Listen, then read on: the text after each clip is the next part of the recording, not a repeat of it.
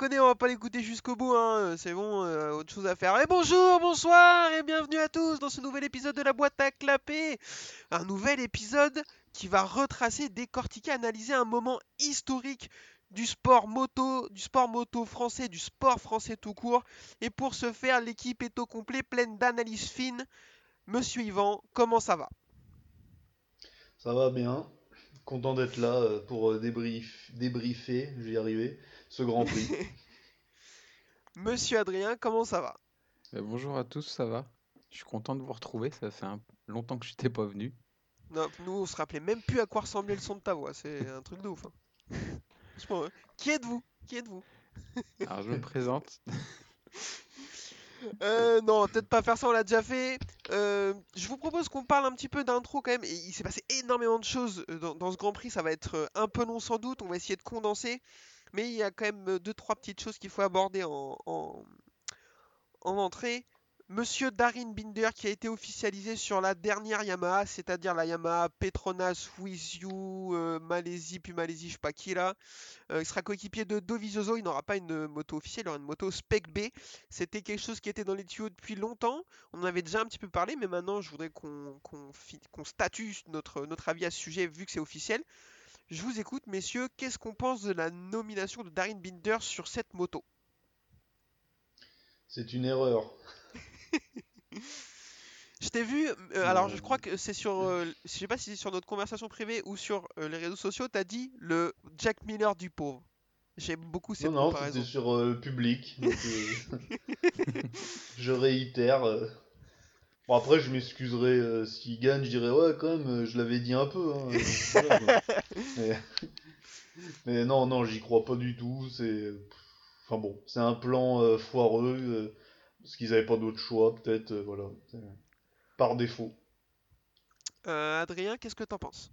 Bah, je suis à peu près la même chose. Euh, je, j'ai l'impression que il y avait, le recrutement était pas bon chez eux, donc ils ont pris, euh, comme il était dans les tuyaux de chez Petronas, ils ont dit bah il, il a pas l'air trop mauvais, donc on va essayer. Mais bon, Il est gentil, il euh, a les cheveux longs. euh. voilà. Après de le mettre euh, lui sur une, en plus une moto de 1998, euh, je suis pas sûr que ça fasse grand-chose euh, l'année prochaine.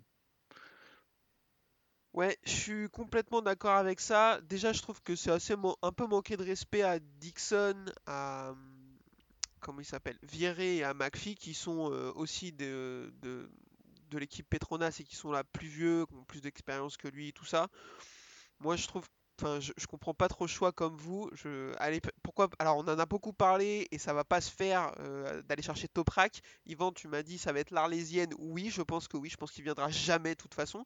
Mais vu le talent qu'il a, euh, c'est assez dommage de pas essayer d'aller le chercher. On m'a dit oui, mais euh, il est sponsorisé par Red Bull, Monster, c'est Yamaha et tout ça, c'est des problèmes qu'on s'invente. Je suis désolé, c'est des faux problèmes. Lorenzo était sponsorisé Rockstar, ça l'a jamais empêché de rouler sur Yamaha et de gagner des titres. Et tant que c'est des problèmes qui se règlent avec de l'argent, c'est pas des problèmes. Ça, commence comme ça pour moi. Et c'est beaucoup, il est beaucoup plus talentueux, donc je comprends pas. Après, il est un peu plus vieux, mais Binder est pas si jeune que ça. On pourra, je crois qu'il a 21, 22, quelque chose comme ça. Et les Quena aussi, je comprends pas pourquoi on n'essaie pas de faire tenter sa chance à ce mec qui aura pas de guidon l'année prochaine, qui fait une fin de saison euh, plutôt correcte. Donc je comprends pas trop non plus, et qui est plus jeune que Binder. Donc euh, ouais, comme vous l'avez dit, euh, ils savaient pas trop qui prendre, ils ont pris un mec euh, Jean-Michel Lambda, et voilà, mais euh, bon, je, ça fait un peu peur, hein, je, je pense que ça va être catastrophique. L'avantage c'est que Dovizioso sera pas dernier. C'est ça. Mais Savadori sera plus là, donc euh, bon. Ouais, mais Vignales sera encore là, lui. Ouais. Attention. Euh, deuxième news, euh, c'est le changement de règlement pour les Moto 3. Il y a eu plusieurs annonces de changement de règlement euh, ce week-end, notamment la réduction des temps des warm-up et tout, mais on en a rien à cirer, personne ne regarde ça. Donc c'est l'âge minimal euh, pour les pilotes qui vont accéder en Moto 3 à partir de 2023 va être euh, relevé à 18 ans au lieu de 16 ans aujourd'hui, voire 15 en cas de dérogation. C'est donné comme la réponse aux accidents et aux comportements dangereux qu'on a vus ces derniers temps en course par la Dorna. Messieurs, je vous pose la question, est-ce que pour vous c'est une solution viable d'augmenter cet âge limite à 18 ans? Je sais pas. Je, je, trouve pas que entre 18 et 16 ans, tu réfléchisses plus que ça. Parce que quand ils arrivent juste en Moto 3, ce qu'ils- eux, ce qu'ils ont envie, c'est juste de se montrer pour euh, évoluer le plus possible. Donc, euh, Je sais pas. Après, c'est commencer à 18 ans. Euh, temps de faire tes marques en Moto 3, de monter dans les catégories. Je pense qu'ils vont arriver en Moto GP à 37 ans à peu près. Donc, euh, je sais pas. Euh, Yvan, qu'est-ce que t'en penses? Ouais, pareil qu'Adrien. pff, Là, euh, ça changera rien. Enfin, je pense quoi. C'est juste, euh, ça va, ça va peut-être filtrer certains pilotes, euh, je sais pas, qui vont peut-être être trop fougueux et ils passeront pas en Moto 3, je sais pas. Pff, C'est, ouais. Peut-être que McPhee, mais ils il, relon- ils prolongent pas le, ils arrêtent à 28 ans toujours le Moto 3. Trop pour Ouais, McPhee. Alors, j'ai pas vu de news. J'ai pas... j'ai pas vu de news passer dans ce sens. Euh, oui, effectivement, je pense qu'ils ont pas prolongé l'âge limite, ce qui est dommage parce que, enfin, il y a rien de honteux à faire une carrière en petite catégorie. Dans les années 70-80, ça se faisait très bien et pourquoi pas. Ça permet à des mecs de, de faire carrière euh, en sport moto. Je trouve ça très bien. J'ai un peu le même avis que vous. Après, euh, je me dis, ils tentent des choses. Si c'est ça qui change la donne, pourquoi pas. Mais euh, je, je vois pas à quel moment ça pourra changer quelque chose. Les pilotes les plus dangereux, euh, c'est d'après moi, c'est Alcoba et Toba. Ils ont plus de 18 ans. Donc, euh, euh, je crois qu'Alcoba a plus de 18 ans. Il a 18 ans, je crois. Donc, bon, non, je... ils tentent des choses, mais ils ont pas trop de solutions. Mais je vois pas à quel moment. Ça, ça sera pas le jour et la nuit avec avant, c'est sûr. C'est un mec qui a pas de cerveau, il a pas de cerveau à 25 comme il a pas de cerveau à 16. Un mec qui est intelligent, il a, il est déjà intelligent à 16 ans. Enfin, je sais pas trop comment expliquer, mais je vois pas à quel moment ça va régler le problème. Mais pourquoi pas, au moins ils tentent des choses. Après, on en avait déjà parlé longuement et euh, souvent. Moi, j'aurais peut-être plus revu quand même le format des qualifs. Parce que déjà, ça aurait pu changer le championnat un peu. Mm. Et, euh, parce que le problème, le gros problème, il est souvent là, en fait. C'était en qualif qui- quand ils s'attendent et tout. C'est là où c'est dangereux. Donc, euh, de revoir ce format, je pense que ça aurait pu être pas mal. Ouais, je suis, assez- je suis vraiment d'accord avec ça, effectivement. J'ai lu qu'en plus ils avaient pas l'airbag obligatoire en Moto 3, je trouve ça fou. Enfin, Ah, je savais à quel ça. moment? À Ah quel bah moment? Je crois que c'est Simon Patterson qui a... C'est Simon Patterson qui a sorti ça en disant que ça serait bien que ce soit la prochaine mesure adaptée. Euh, je suis pas sûr que, bah, du coup, s'il le dit, je vais le croire, vu qu'il est très bien informé. Effectivement, je trouve ça fou que ce soit pas obligatoire. Mais- Parce que si Acosta l'avait eu au, au G- au Grand Prix des Amériques, euh, bon, il s'en est bien sorti, hein, mais Il s'en euh, est bien sorti, mais par contre, ça aurait pu changer la donne pour lui, effectivement, ouais, s'il l'avait eu. Et dernière chose, j'aimerais qu'on revienne sur un événement qui est arrivé il y a un petit peu plus de 10 ans jour pour jour, c'est-à-dire le décès de Marco Simoncelli. Alors, j'ai pas envie qu'on revienne sur cet événement parce que c'était bien de la merde, mais qu'on revienne sur cet homme, sur sa carrière un petit peu parce que parce qu'il mérite et parce qu'il était incroyable. Je vais vous faire un petit peu sa s'affiche Marco Simoncelli donc dès le 23 octobre. Ah donc c'était son anniversaire. Ah non, c'est n'importe quoi. Donc euh, décédé le 23 octobre 2011 à 24 ans sur le circuit de Sepang en Malaisie, il était né le 20 janvier 1987 en Italie. Euh, donc pilote italien, né euh, non pas né pas du tout. Champion du monde 250 en 2008 sur une Gilera, il sera troisième au championnat du monde 250 en 2009, il va passer en MotoGP ensuite sur la Honda et faire une super saison 2011 avant cet accident tragique en Malaisie avec une troisième et une deuxième place. Euh, pas mal de polémiques cette année-là, je me souviens, des embrouilles avec Pedrosa quand il le fait tomber au Mans, des embrouilles avec Lorenzo où Lorenzo le dit que c'est un pilote dangereux et en grosso modo lui répond euh, qu'il a qu'à aller danser s'il a peur, ce que j'avais trouvé très drôle et ce que je trouve très triste a posteriori. Yvan, je sais que tu étais très très fan, donc je te laisse la main. Parle-nous de Marco Simoncelli. Bah, c'était un peu le, le frère spirituel de Rossi, quoi, tu vois. euh, Il, il avait euh, les cheveux longs comme lui un peu à une époque. euh, Enfin voilà, ils étaient tout le temps ensemble. Et puis c'était surtout un battant sur la piste, donc moi j'aimais bien, quoi. J'ai toujours bien aimé. Donc bon, c'est vrai que ça date, hein, 10 ans, putain, ça fait un coup de vieux, quoi. C'était les années noires de Rossi sur la Ducati en plus, donc c'était une sale période, quoi. Donc, Ouais. Et voilà, bah du coup, ouais, je sais pas ce que Adrien, ça je sais aurait que donné. Je sais pas s'il aurait pu être champion un jour, mais au moins dans les, ouais, au moins faire peut-être un podium final plusieurs fois. Enfin voilà. Donc euh, ouais.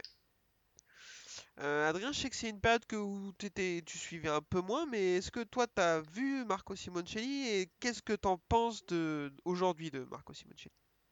Ouais, moi, l'époque où malheureusement il est décédé, c'est là où moi j'ai commencé à suivre le MotoGP, donc j'ai pas trop de ref de ce pilote. après d'avoir vu ce week-end, ils en ont beaucoup parlé. Donc je pense que c'était un pilote euh, à en devenir quand même. C'était un battant, c'était, il avait, il avait excellé quand même dans les autres catégories. Donc euh, après, oui, bah, c'était la, comme l'a dit Yvan, le frère spirituel de Rossi, donc euh, ils étaient très proches. Puis c'était un talent, quoi. Donc. Ouais, moi je suis. Alors on en a déjà parlé, moi aussi, hein, comme vous, très très fan du mec, de la mentalité, de son style un petit peu euh, décalé avec ses cheveux longs et entre guillemets sa grande gueule. Euh, je pense que d'une certaine manière, euh, s'il part pas, hmm, peut-être que Marc Marquez a une carrière différente. Je m'explique, s'il fait une belle saison 2012, je vois pas comment. En fait, je pense que Honda lui aurait proposé la Repsol en fait en 2013 et ils auraient fait commencer Marc Marquez sur une moto non officielle potentiellement. Et là, la carrière Marquez, elle est différente. Je dis pas que c'est un clampin à la fin de l'histoire, mais je dis qu'elle est différente. Euh, après, peut-être que je me trompe, peut-être que c'est complètement lunaire ce que je suis en train de raconter, mais on oublie quand même un peu Simoncelli, c'était très très très très fort. Moi, le souvenir que je garde de lui, c'est une bataille sous la pluie au Mugello. Euh, je sais plus en quelle année, en 252 minutes ou 2009. Il perd la course euh, avec, je, crois que c'est Pasini ou Poggiali, je, me je- confonds les deux, donc je pourrais pas dire lequel des deux. Je crois qu'il se double 14 fois dans le dernier virage. C'est complètement invraisemblable. Donc euh, voilà, c'était vraiment quelqu'un d'incroyable, un pilote euh, qui, à mon avis, aurait joué les avant-postes sur les années 2010 et aurait pu, comme tu le dis, peut-être pas gagner de titre, mais au moins jouer le poil à gratter Mm. Sur euh, l'ami Marc Marquez. Euh, messieurs, je pense que ça suffit, il faut qu'on passe aux courses parce qu'on va avoir beaucoup de choses à dire, donc euh, c'est parti pour la Moto 3. Moto 3 donc sur ce circuit de Misano, je vous demande pas votre avis parce qu'on en a déjà parlé. Notre avis par contre sur les doubles Grands Prix sur deux fois le même circuit, ça nous fait chier, mais ça vous devez être au courant. Paul de Nicolo Antonelli, donc euh, c'est l'année de la renaissance hein, pour ce jeune homme hein, qui est là depuis 1972 environ. Ça partait loin pour, euh, Foggia qui, euh, qui avait encore des espoirs de titre avant cette course. On va voir si à la fin il en avait encore. Et pour Romano Fenati, ça partait loin aussi. Il partait de chez lui, exactement. Donc ensuite, ben, départ d'Antonelli qui va essayer de faire un petit gap, mais ça va pas se passer comme prévu. Il va se réussir à se faire récupérer par les autres et on va avoir une bagarre assez intéressante. Foggia va faire une remontée euh, dantesque pour euh, réussir à s'échapper devant, mais Jaume Mazia va pas se laisser faire et réussir à accrocher le wagon. Derrière, on va avoir une bataille Acosta, Nepa qui vont récupérer Binder qui lui savait pas trop, il a pas réussi à choisir entre le premier et le deuxième groupe. Dans le doute, il va pas choisir le groupe. Et derrière, euh, ça remonte tranquillou pour Fenati. Chute de McPhee, bon, bah, voilà, c'est normal. Jusque-là, rien d'anormal. Je viens de dire il y a euh, 10 minutes que je trouve abusé que ce soit pas lui qui aille en MotoGP, et en fait, euh, je retire. Et euh, devant, on va avoir un semblant de bagarre entre Foggia et Mazia pour la victoire. Et encore que même pas, en fait, euh, il va appuyer sur le bouton magique de la Léopard Foggia et va s'envoler vers la victoire pour l'emporter devant Jaume Mazia et Pedro Acosta qui va réussir à sauver les meubles et finir troisième. Darren Binder quatrième, n'est pas cinquième. Nicolas Antonelli sixième qui doit être bien dégoûté après cette belle course. Fenati septième, Sasaki huitième, Artigas neuvième et Philippe Salach dixième. Euh, Est-ce que Denis Foggia, messieurs, vient de sérieusement relancer le championnat? Oui, ouais, il a eu une première partie de saison euh, pas folle, mais euh, là, euh, il enchaîne. je sais plus, ils l'ont dit à la télé, je me rappelle plus. Je crois que c'est six podiums qu'il fait d'affilée là. Ouais, là il est chaud. hein. Ça fait depuis, de toute façon, depuis le retour de la, de, de la trêve estivale, il est vraiment chaud. Et puis avec sa léopard et son bouton magique là, enfin c'est ouf quoi. Mazia était derrière lui pendant beaucoup de tours. Et au dernier tour, tu sais pas pourquoi, il prend un, il prend un gap de je sais pas combien de dixièmes et Mazia a rien pu faire. Donc euh, Ouais, je pense qu'il se penche sur cette moto quand même. Ouais, je pense qu'il faudrait la vérifier. À mon avis, il y a un kit noce dessus. Il y a une petite bonbonne bleue sous la selle. Euh, Sergio Garcia, je l'ai pas dit, est encore forfait à cause de sa blessure. Donc pour lui, c'est mort. Maintenant, il a 66 points de retard. Il reste que deux courses. Donc euh, bel effort, quand même, belle saison pour lui. Mais ce sera pas euh, couronné de titre. Yvan, je te pose la question, est-ce que Pedro Acosta, il a réussi à sauver les meubles ou là, il fait un peu trop l'épicier et il commence à voir euh, le danger se rapprocher? Bah, il finit quand même 3, donc bon, dans son malheur, il est toujours bien placé, quoi. C'est ça euh, qui est fort avec lui. Il, il arrive toujours à. Ouais, ce troisième, c'est quand même pas dégueu, quoi. J'aurais pu finir 5 ou 6, et là, voilà. Alors, je sais pas. Là, je sais vraiment pas. À voir ce qu'il fait euh, le week-end prochain. Mais je pense qu'il a un peu la pression, quand même. Là, c'est... Il est moins serein qu'au début d'année, quoi. Ah bah, c'est sûr, 21 points d'écart maintenant entre les deux. Euh, moi, je- effectivement, Foggia fait une, est dans une super dynamique. Il met une grosse pression à Costa qui, peut-être à un moment donné, cru, a cru que c'était terminé. Foggia, il a rien lâché. 21 points en deux courses, c'est loin d'être fini. hein. Il va falloir euh, que Acosta il soit fort. Il va, pas pouvoir se contenter de, de se faire des top 10 sur les deux dernières courses. Il va falloir aller accrocher des podiums parce que Foggia, on le rappelle, euh, au Portugal, de mémoire, euh, sur la première course à Portimao, il fait deux alors qu'il prend un long lap, un truc comme ça. Deux longues laps. Ouais, deux longues laps, il finit sur le podium. Donc, euh, spoiler, il va être chaud, quoi. Mm. Donc, at- attention, euh, moi je pense que ça va le faire. Euh, messieurs, je vous envoie un petit pronostic. euh, qui va, qui va réussir à aller au bout? Acos- Acosta ou Foggia? Ouais, je dis Acosta, quand même. Et toi, Adrien? Bah, je pensais à Costa, mais euh, avec les performances de sa moto, parce que bon, ils sont, tous- ils sont talentueux tous les deux, mais c'est vrai que la Léopard, quand même, elle est au-dessus, et Portimao, il y a une grande ligne droite à la fin, et j'ai peur qu'à cause de, enfin, à cause ou grâce à ça, euh, ce soit Foggia qui soit devant, quoi. Euh, moi, ce que je voudrais, c'est que euh, Acosta euh, fasse un résultat blanc sur le prochain Grand Prix, que Foggia finisse deux et que du coup ils aient un point d'écart en arrivant à Valence. C'est exactement ce que je voudrais. Et qui partent dernier. des Et qui partent dernier tous les deux. Tous les deux. Ah oui, oui, oui. Tous les deux, ils partent des stands. Histoire de faire un truc intéressant, quoi. Mais c'est cool, le championnat. On pensait qu'il allait être Mm. ennuyeux, arriver à mi-championnat, et en fait, pas du tout. Il se passe des trucs, et sans la blessure de Garcia, il serait peut-être encore lui aussi dans le dans la course. Donc c'est c'est cool, c'est intéressant. Messieurs, je pense qu'on a fait le tour. Je vous propose qu'on enchaîne tout de suite avec la course Moto 2. C'est parti.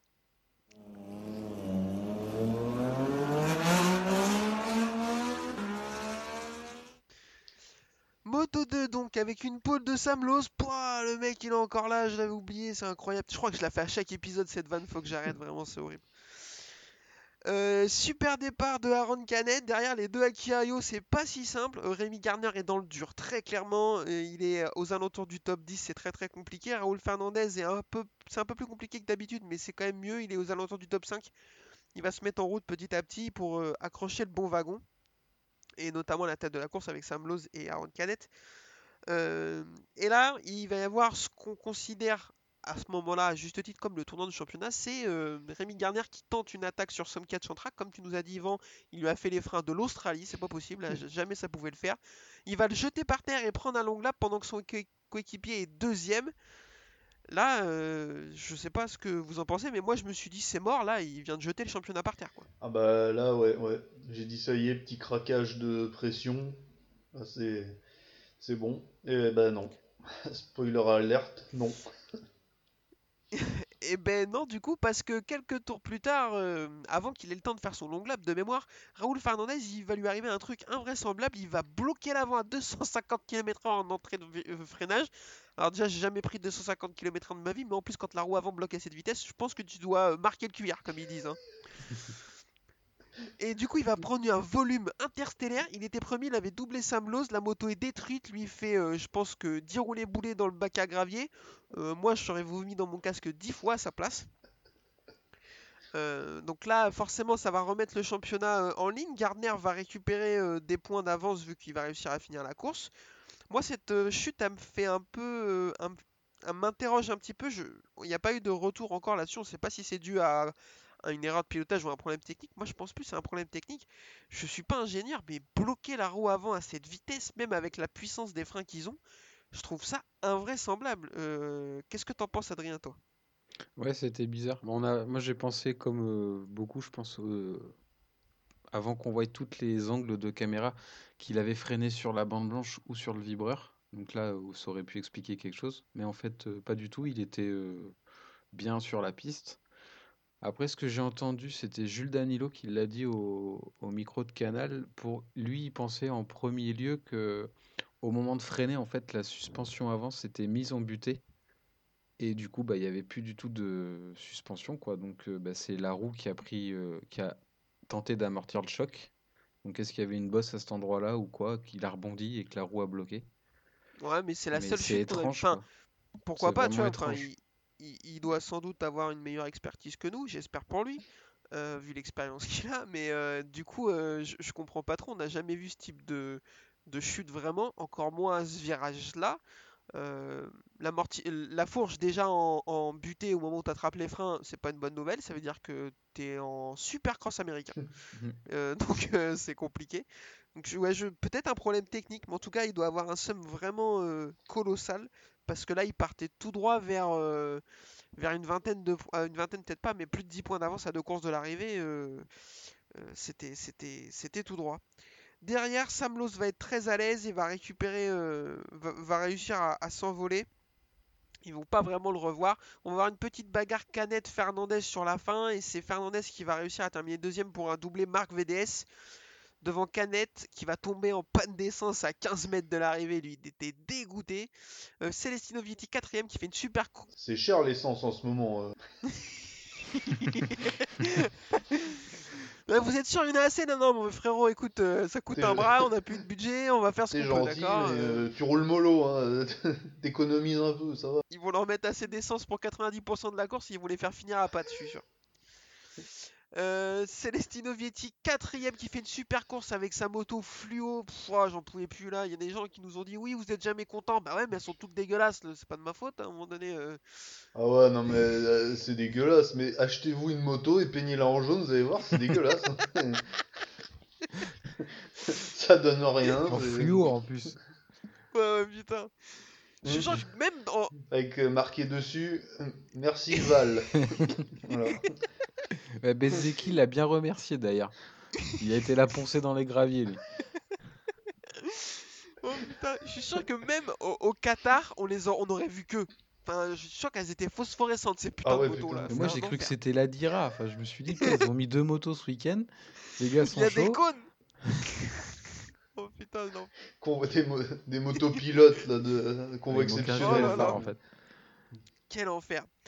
Euh, et n'empêche, alors tu parles de Bezzeki, ça, il a beau avoir une moto phosphorescente, fluo, tout ce que tu veux, il était tellement loin qu'on l'a quand même pas vu. Donc Non. ça, tu vois, ça suffit pas vraisemblablement. C'est vrai, parce que pendant la course, je me suis demandé s'ils en avaient, ils en avaient fait qu'une en jaune. Véridique. Hein. Euh, Jorgen Navarro termine cinquième, qui fait une belle fin de saison avec euh, sa Bosco Scuro lui aussi. Et non, même pas, c'est c'est pas une Bosco Scuro lui, c'est une MV Agusta, non? Enfin, il a une moto un peu étrange. Non, non, c'est une, une, ouais, une Bosco Scuro. Ouais, voilà. Déjà, faites des noms moins compliqués aussi, ça nous arrangera. Euh, Stefano Manzi, 6ème. Rémi Garner, 7ème, donc qui va réussir à sauver les meubles. Fabio Di Gianantonio, 8ème, c'est de bon augure pour la MotoGP, non.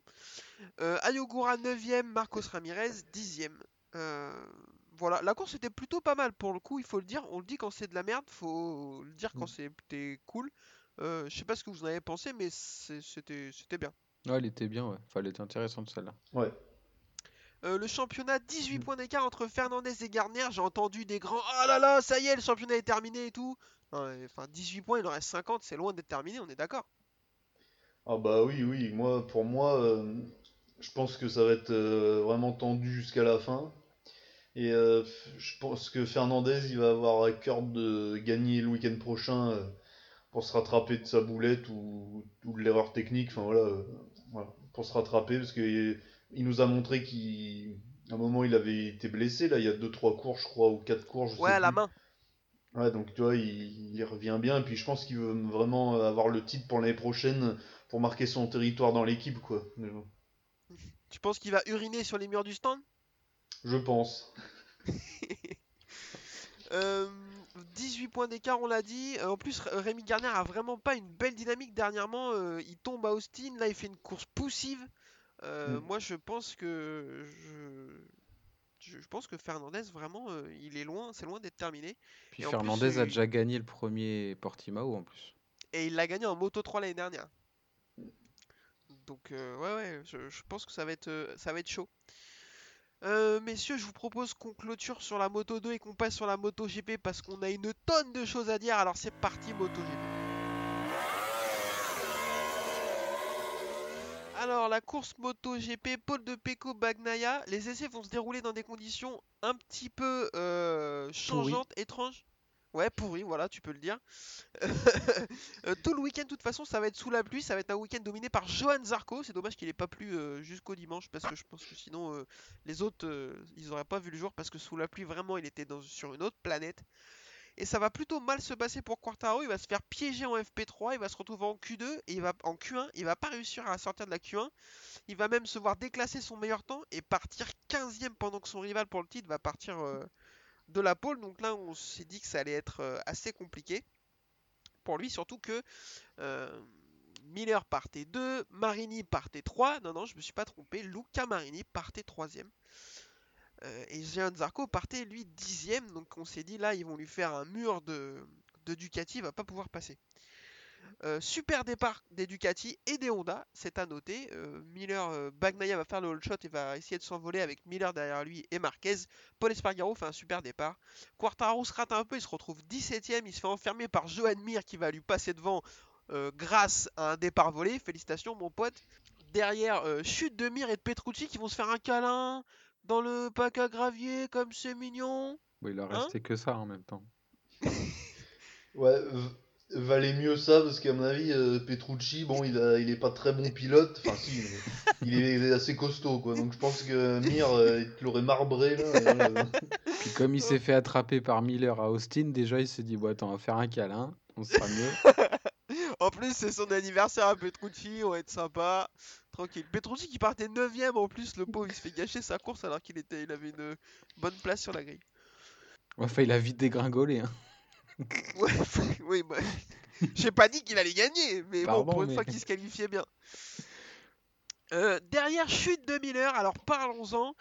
Euh, je vais vous demander votre avis. Je le connais déjà un petit peu. Oh là là. Non, pas sur Miller. Il était deuxième derrière euh, Pecco Bagnaia et devant Marc Marquez.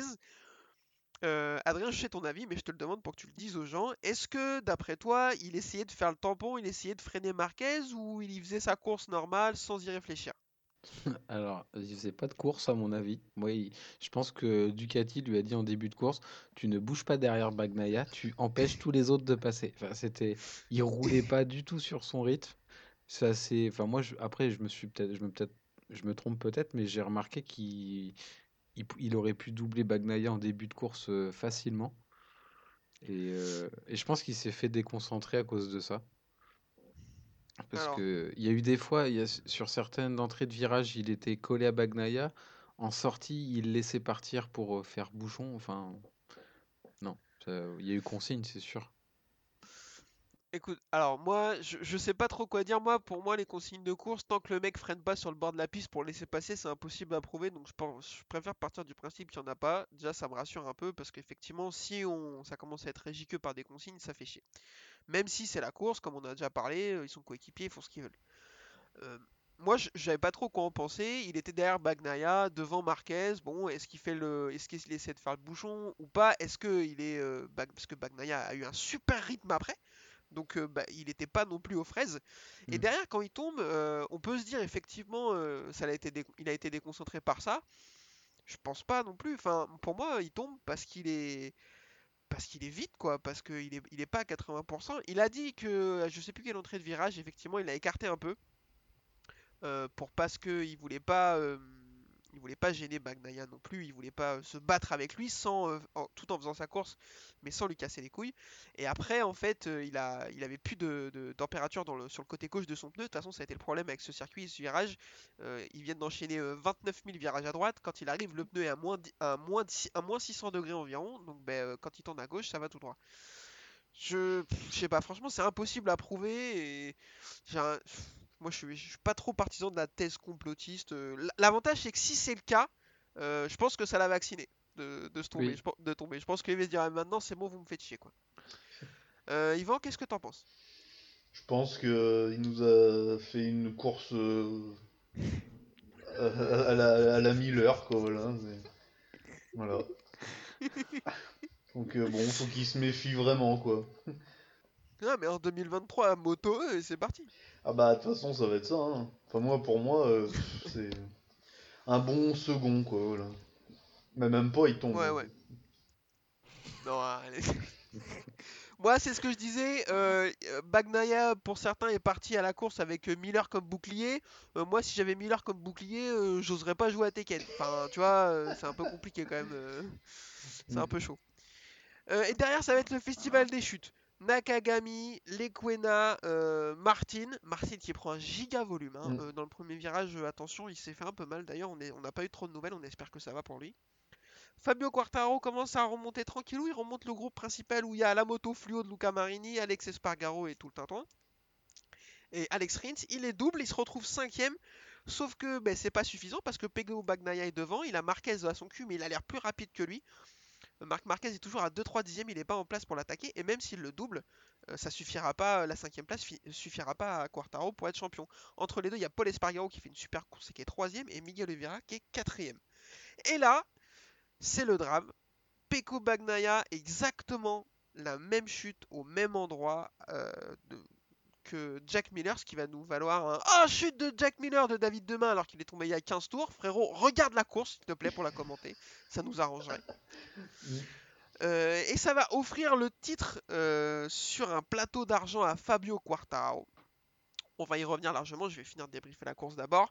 Euh, derrière, Oliveira va tomber, mais personne n'est au courant parce que du coup, dans l'excitation, on va pas le voir, on va- il va juste disparaître du synthé, on sait pas ce qui s'est passé. Ce manque de respect est incroyable.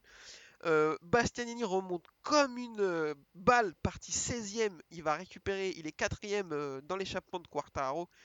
Et il va le doubler dans le dernier virage. Quartaro va pas trop insister, il sait que le titre est gagné, donc euh, il n'a pas envie de tomber. Victoire donc de Marc Marquez devant Paul Espargaro. Premier doublé, doublé Honda Repsol depuis 2017 et Aragon. Bastianini 3, Quartaro 4, Zarco 5, Rins 6, Espargaro 7. Vignales 8, Marini 9 et Valentino Rossi 10 Messieurs, je vous propose qu'on applaudisse Fabio Quartararo.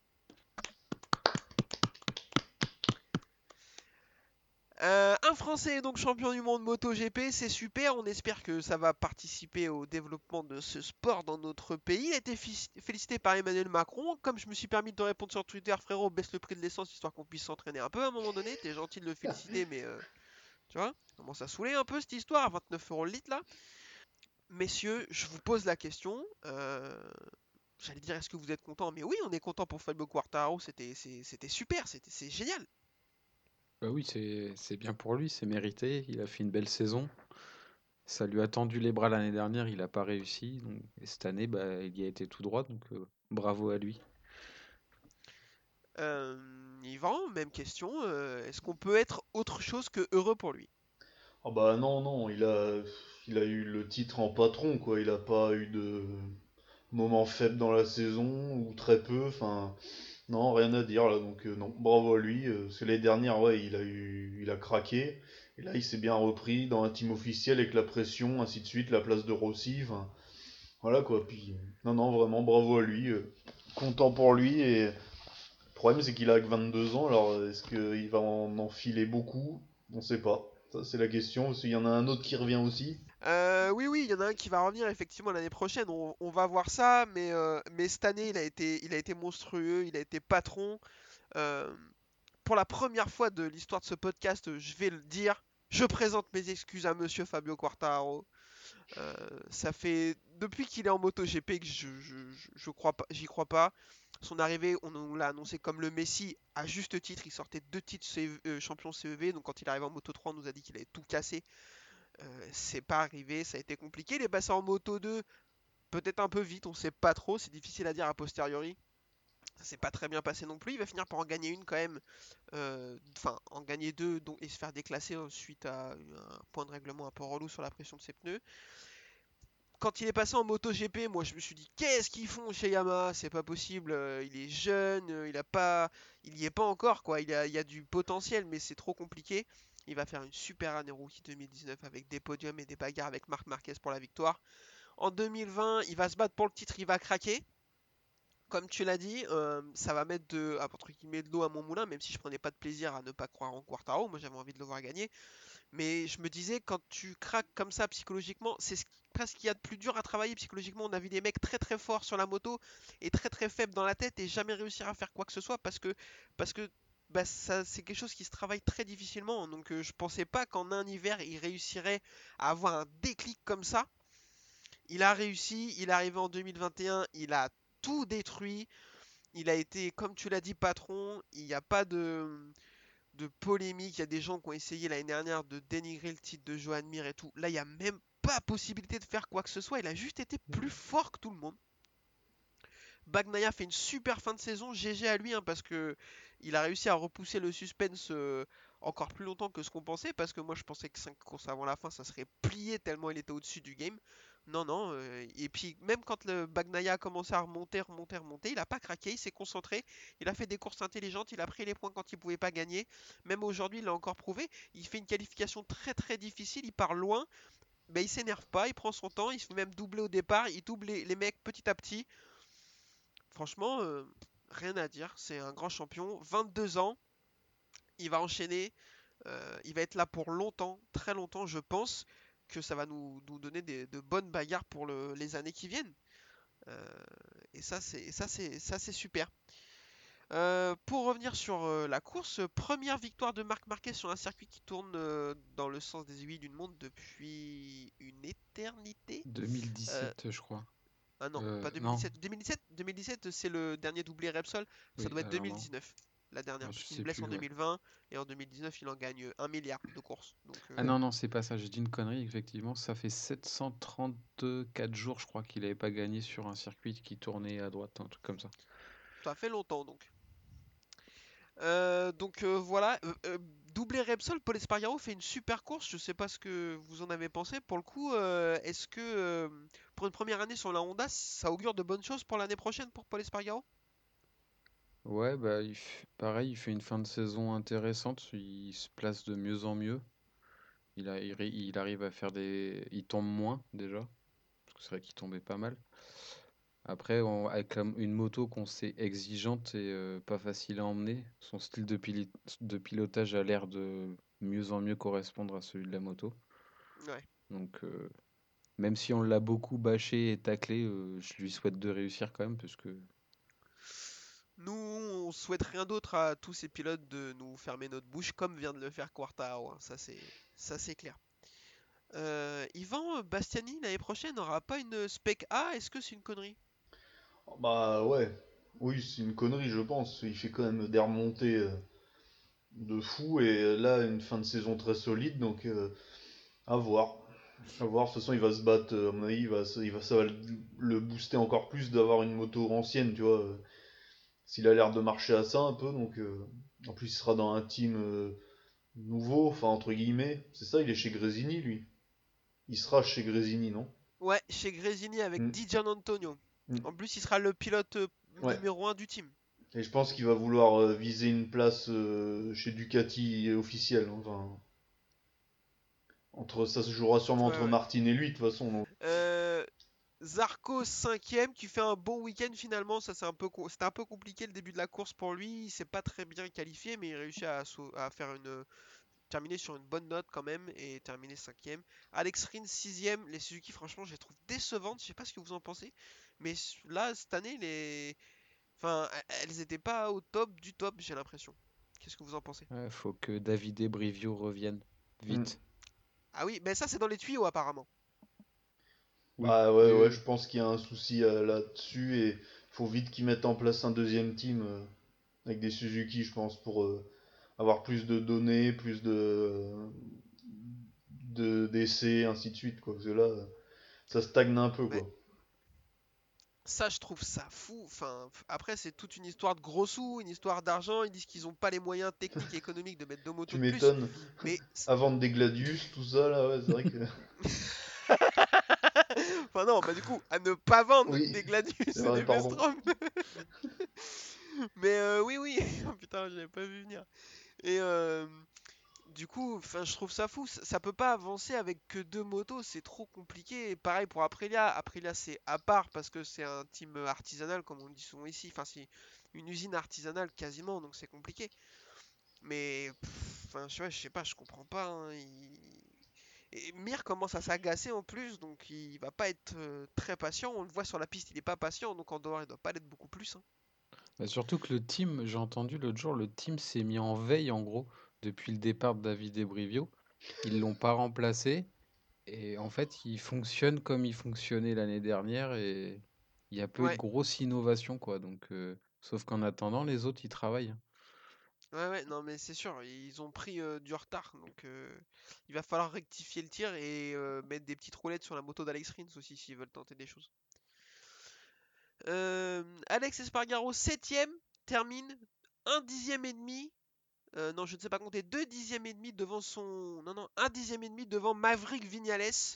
Euh, bon, bah voilà, le mec est là depuis trois courses, il est déjà à ton niveau, garçon. Tu as trop parlé. Euh, mais ça fait quand même de plaisir de voir les Aprilia 7 et 8. Euh, bon, ok, il y a eu 9 chutes, hein. Il y a eu que 15 finissants, finisseurs. Mais ça fait quand même plaisir de les voir 7 et 8 euh, parce que double top 10 pour les Aprilia, je suis pas sûr qu'on ait déjà vu ça et si c'était arrivé, c'était il y a longtemps. hein. Luca Marini 9ème. Bon, c'est plutôt un bon résultat. Après, bon, il était chez lui quand même à Misano. Valentino Rossi 10ème. Alors, on l'a pas vu de la course. Dernière course en Italie, ils l'ont pas filmé.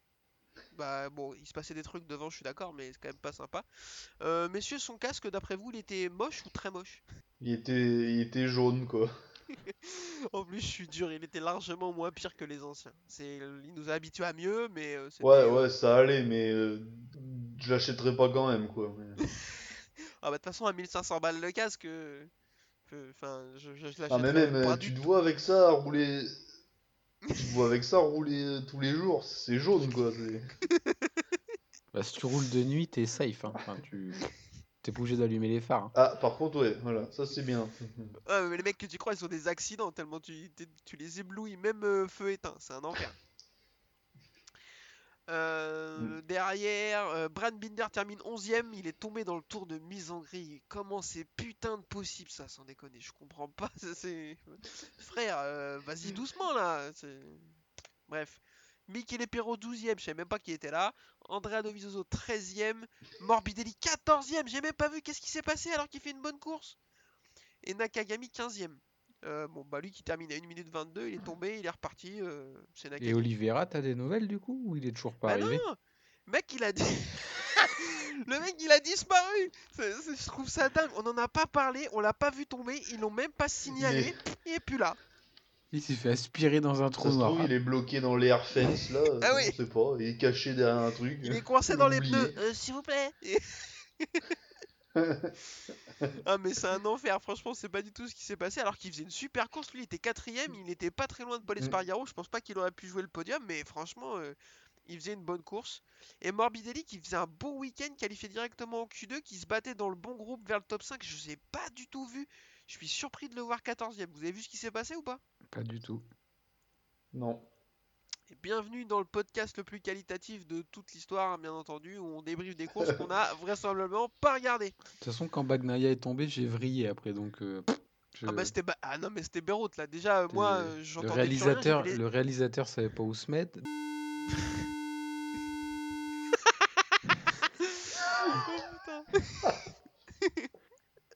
Oh. On va peut-être le couper.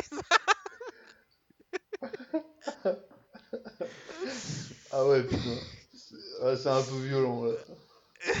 Mais pourtant, c'est vrai. C'est vrai, hein, mais Donc, c'est euh, violent.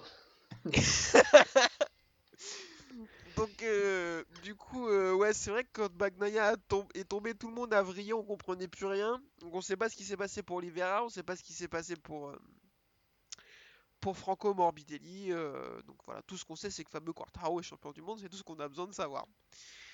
Euh, J'aimerais qu'on se projette un peu messieurs sur l'année prochaine parce qu'il nous reste un peu de temps. Euh, je dis ça en plus, je vais même pas regarder. Est-ce qu'il nous reste un peu de temps Oui, il nous reste un peu de temps. Euh, du coup, Quartaro va vraisemblablement être très fort. Il aura un titre à défendre. Marc Marquez revient de manière assez sale.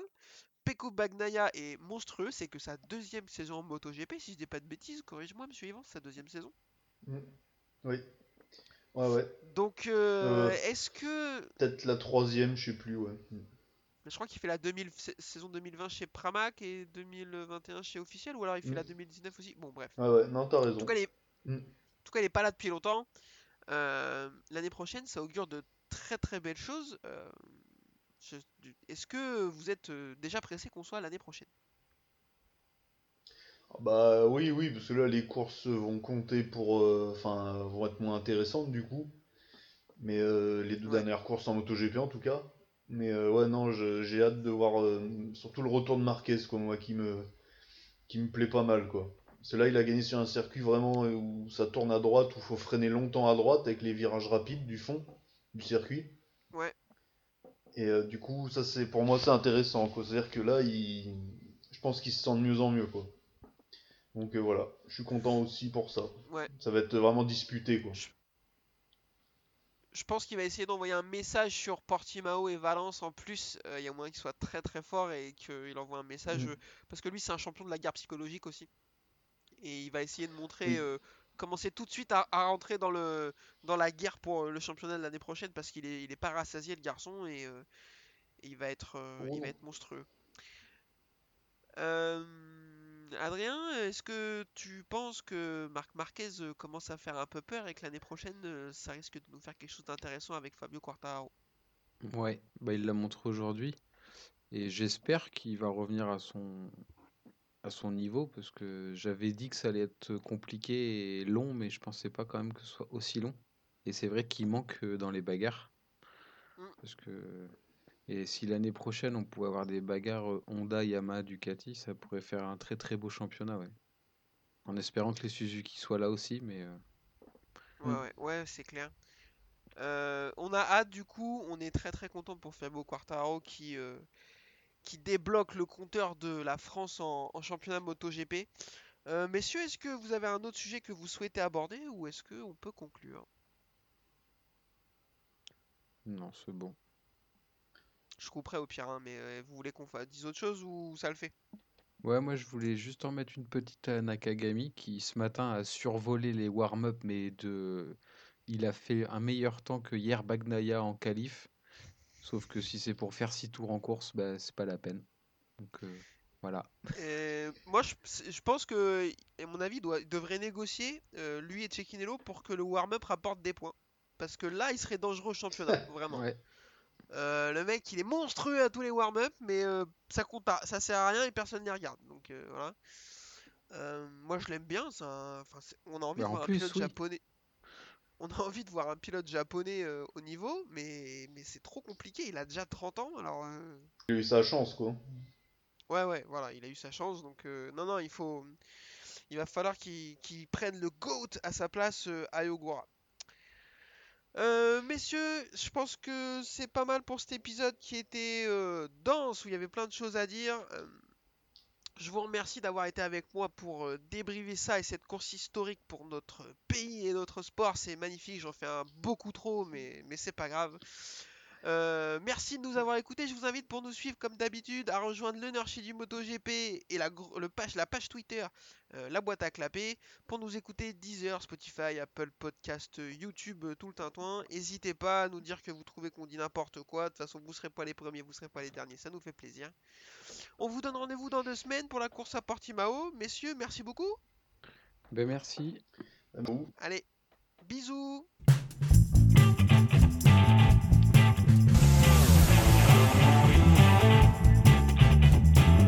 Uh, this is my passion. Uh, I love uh, ri- ride and race motorcycle.